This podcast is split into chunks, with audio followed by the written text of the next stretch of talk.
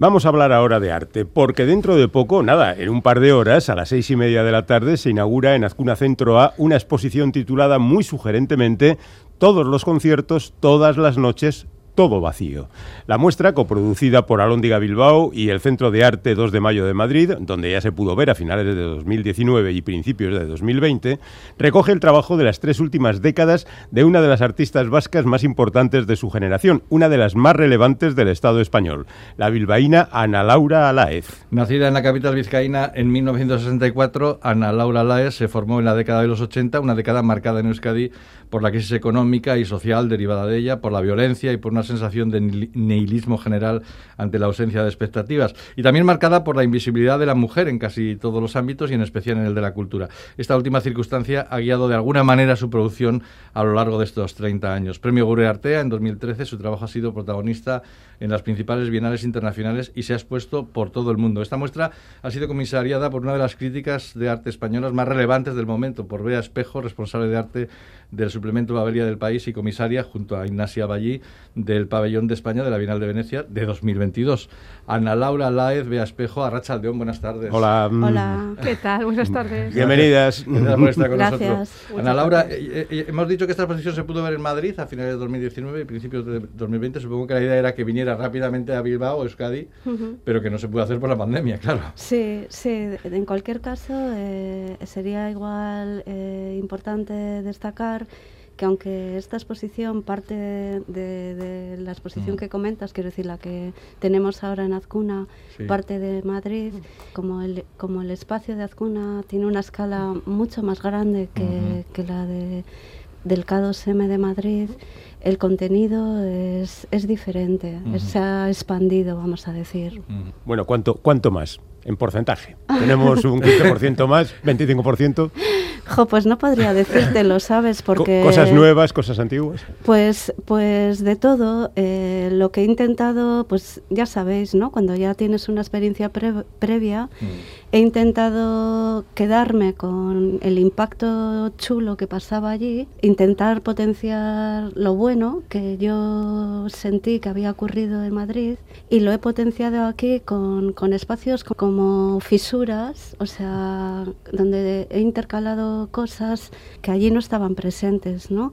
Y también creo que es eh, necesario decir que he añadido un área de documentación que también es un área de documentación un poco peculiar porque más que documentar, eh, mi intención es que la espectadora o el espectador puedan sentir un poco mis procesos de trabajo, donde el arte y la vida están imbricados. Oye, ahora eh, que no nos oye Ana Laura, vea, cuéntanos qué significa para ti Ana Laura Alayas. Ostras, pues...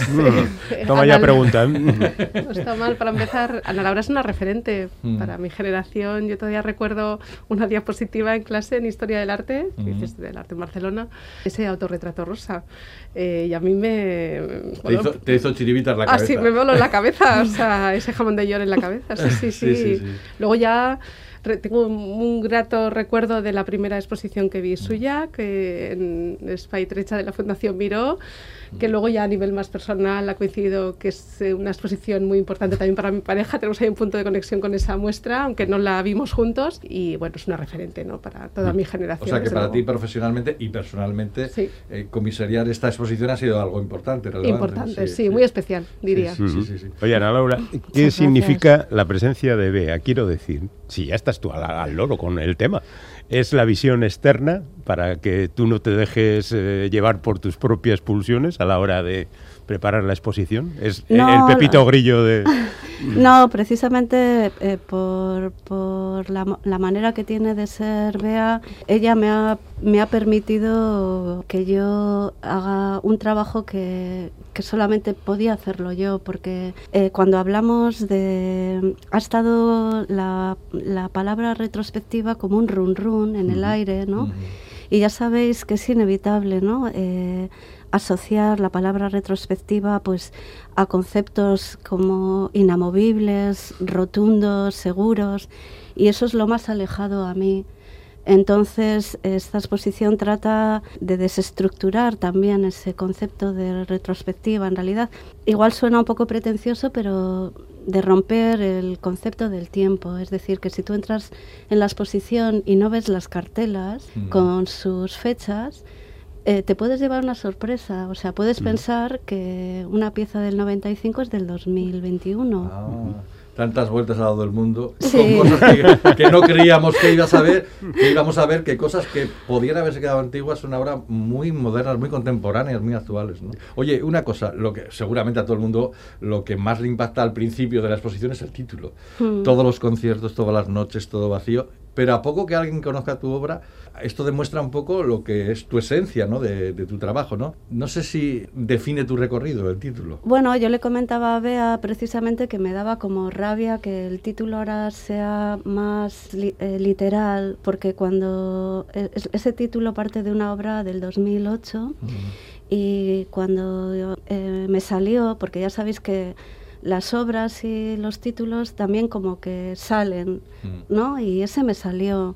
Y cuando lo escribí, que, que por cierto está en un papelito puesto en la pared eh, en la exposición, cuando lo escribí, para mí tenía un impacto de mi manera no sé, creo que representa un poquito mi manera de también contar con, el, con aspectos improductivos del, del tiempo, volvemos a hablar del tiempo, porque todas las cosas que, que no se ven, para mí son como un material también escultórico, ¿no? Entonces, me da un poco de rabia que ahora el título sea tan literal. Esa es la verdad, pero bueno, eso igual le podéis preguntar a Bea, porque Bea, Bea tiene otra visión del asunto. A ver, Bea, ¿cuál es, tu, visión? La verdad es que tenemos una anécdota maravillosa con el título, porque es lo primero que nació de esta exposición, incluso mm. cuando no había exposición. No sé si lo recuerdas, con Laura, coincidimos en un taller en Madrid y de pronto, bueno, no sé, con una charla que tuvimos juntas, eh, apareció esa frase y yo le dije, esto es el título de una exposición. y ahí, bueno, ahí nos reímos y se quedó. Y luego vino la propuesta de hacerlo, ¿no? Y casi que el título estaba ahí esperando. Yo creo que entiendo lo que dices. También tiene una parte narrativa muy, muy bonita, que también es una de las características de la exposición, esa réplica, esa resonancia, esa contrarréplica también con obras pues, muy de los principios y muy de los finales, ¿no? Que, y muy circular que el propio título alude, ¿no? Todos los conciertos, todas las noches y todo vacío, mm. muy narrativo y en realidad la exposición es bastante narrativa también. Mm. Bueno, incluso mm. estaría mejor adjudicado ahora mismo, como tú decías, que cuando lo pusisteis. Bueno, en, cualquier caso parece que Ana Laura te hizo caso, ¿no? Con lo del título, pero te ha discutido mucho el resto. Quiero decir, después de la experiencia, ¿tú estás pensando en dedicarte solamente a los decimonónicos?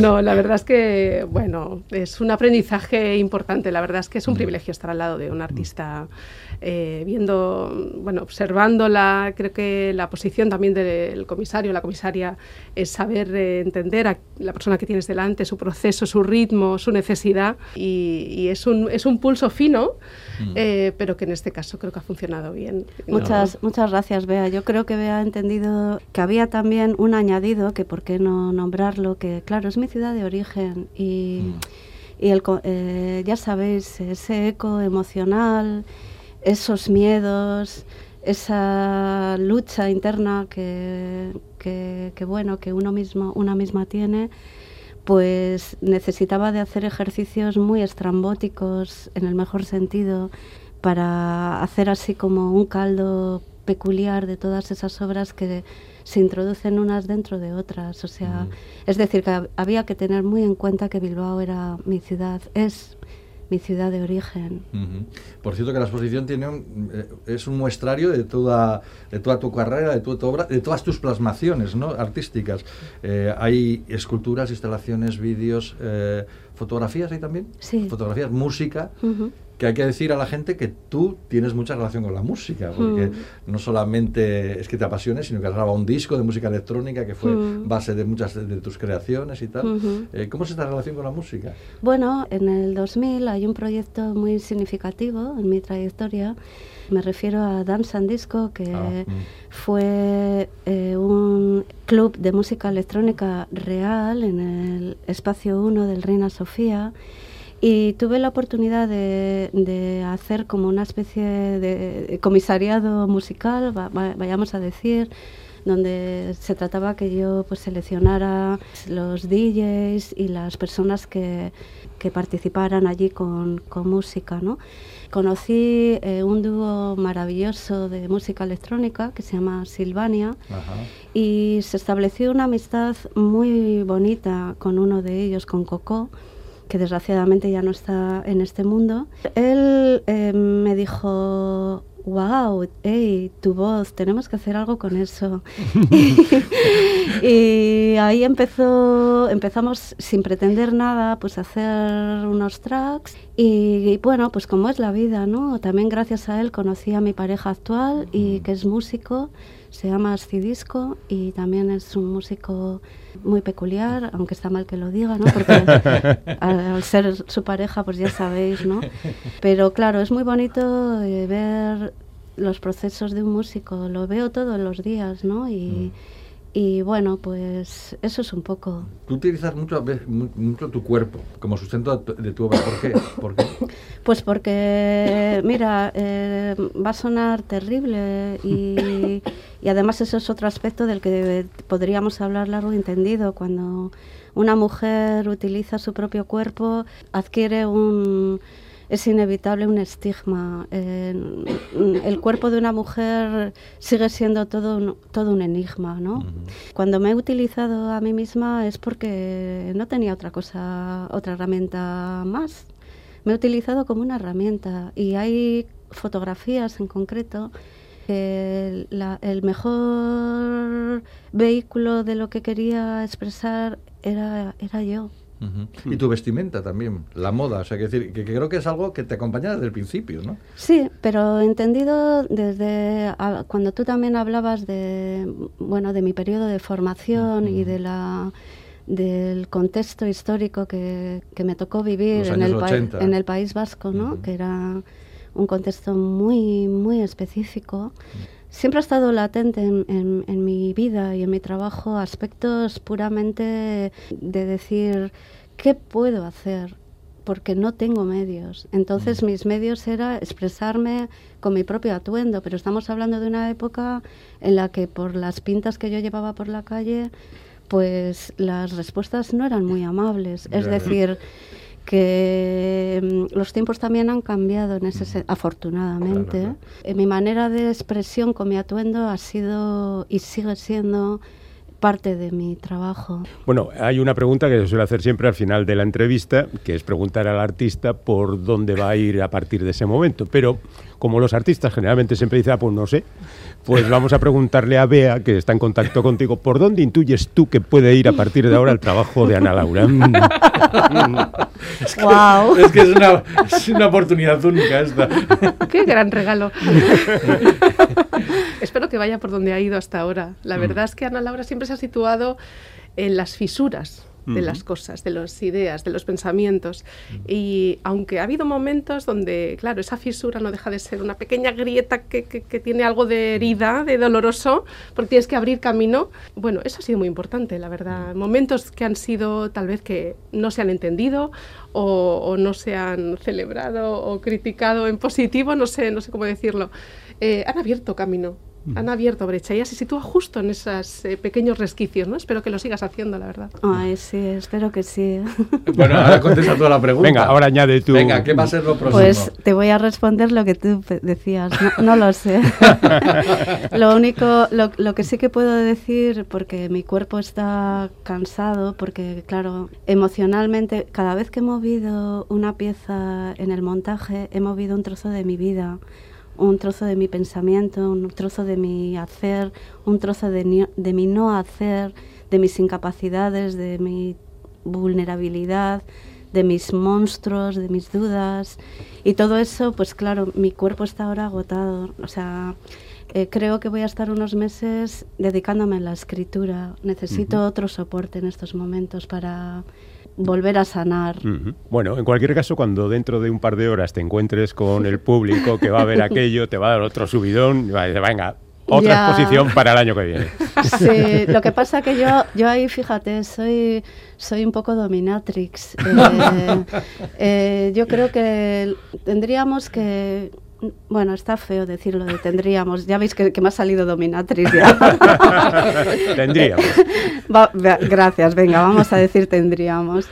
Tendríamos que tener en cuenta que al artista no se le puede exigir siempre que esté en, encima de, de, la superficie, ¿no? Yo creo que, que los tiempos, sobre todo ahora, ¿no? Está claro que tienen que cambiar, o sea que que el artista esté presente cuando tenga algo que decir. Sí, pero al fan no le puedes andar con esos argumentos.